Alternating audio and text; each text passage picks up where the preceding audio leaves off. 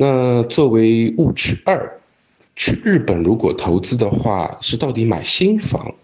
或次新房啊？我们把它定义为在五年内交房的叫次新房，是买新房做投资吗？因为从国内的这个经验来讲的话，无论是投资还好，还是自住还好，基本上还是以一手新房或者次新房为主那不管是从投资赚钱的一个角度，还是自主需求的一个角度，基本上大家的眼光啊，还是放在这类的房源上面。那日本的新房，从租金回报的角度上去看，基本上没有任何的一个优势。买日本的新房，最主要的还是一个自住的一个需求。如果想通过房价的上涨获得投资收益，那基本上是可以去忽略的。那我们再来看一下日本的房价，它有两个部分去组成。因为它是一个永久产权的概念，所以说呢，它的房价当中既包含了房屋本身的价值，以及土地的价值。那每年在涨的呢，可能是地价，当然它也有可能不涨啊，甚至下跌，这是和整个的一个经济形势有关。房屋本身的一个价值呢，每年基本上是一个递减，也就是我们所说的折旧。当然，不同的房子呢，因为一个建筑的方式、材料结构啊，会有不同的一个折旧的年限。我这边呢，也大概做了一个统计啊，跟大家这边来介绍一下。一般在日本的一户建啊，也就是传说中这种小别墅啊，如果它是木造的，也就是木头结构的，基本上它的折旧年限在二十年左右。那如果是钢筋水泥造的话，基本上大概在三十到五十年不等。那大家可以去设想一下，如果在租金相差不大的前提下，因为房龄的不一样，那就会造成房价的不一样，进而呈现出租金回报率的不一样。所以呢，在日本去投资房产，我们看到的最多的这种投资的房源，都是以二手房源为主。那这个就牵涉到第三个误区了，二手房。那多少房龄的二手房是我们可以去投资的？是不是房龄越长，这个房子就可能越烂，也就没有办法去投资？呃，在国内来讲，呃，老破小能够去投的，基本上带有学区功能的啊，才能去投。那如果是七八十年代的这个国内。的这样的一个房屋来讲，因为还没有商品房的概念，所以说它房屋的属性以及我们国人的使用习惯呢，就造成了目前这批房屋基本上破破烂烂，啊，各个方面呢就没没没有办法去看，所以说也没有一些投资的价值在里面。那我们来看看日本，七八十年代是他们的一个经济发展高速期，那不但决定了房屋的品质，所以呢。日本的一个使用习惯，以及日本物业公司不同于国内的一个管理方式，都会让啊很多高龄的房子呈现出不一样的外观啊，以及它的一些内在。在这里呢，我要着重的要去来提一下，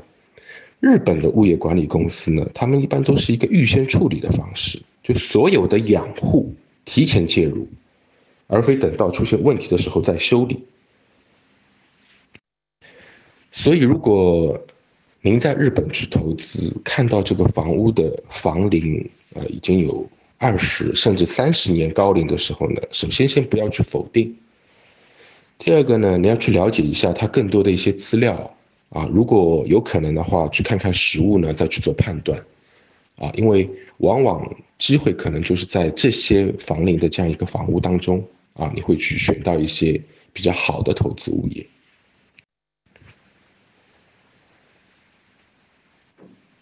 因为是二手房的关系，以及日本的房屋基本上都是以小面积为主，所以说呢，它就会有第四个误区产生啊。因为我们在国内所看到的所有的房子，都相对的会比较大啊，不管是从功能还是各个方面，那以这个观念去看日本的房屋的时候呢，就会觉得非常的不习惯。那所以说呢，我也做了一些总结。我们先来看一看这两者之间的一些差别在哪里。在国内，一房，呃，一般大概在四十到五十平方；两房呢，一般大概七十到九十平方；三房呢，一般大概在九十到一百一左右。那当然，如果是一些三四线城市，可能这个房间会更大。那卫生间呢？一般如果是三房的话，可能配两个卫生间会比较普遍吧。那所谓的一些豪宅，可能每个房间都带卫生间啊。那阳台一般都包含在房屋的面积里面。那只不过说，如果是未封闭的状态的话，它可能就算百分之五十的面积。那在国内，所有的标注一个建筑面积都是以平方米。啊，当然大家都知道这是以建筑面积啊，它还有里面涉及到公摊。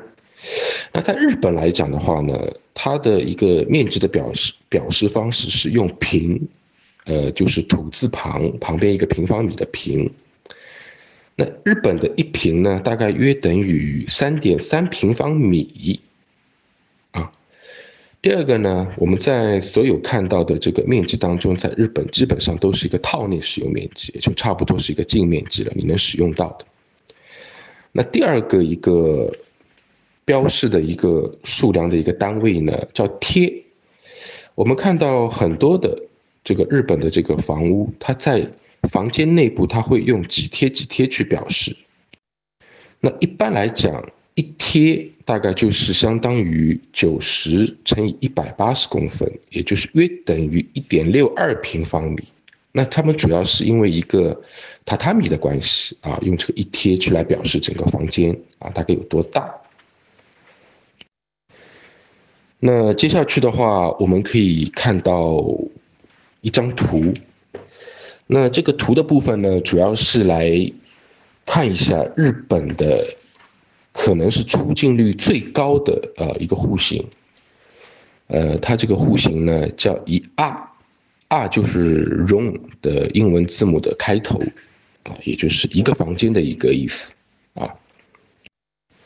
那大家可以看一下这个一二的这种户型呢，坦率讲，从目前国内的这个房地产市场上来讲是没有的，啊，因为它非常非常的小。那它基本上这个房间里面，呃，除了有一个所谓的洗手台，有一个煤气灶啊，基本上就没有任何的东西了。那比一二再大一点的叫一 K，啊，也就是我们接下去会看到第二张图，当卧室和厨房之间多了一扇门的时候，也就是说整个厨房它可以单独形成一个独立的小空间，啊，这就变成一 K 了。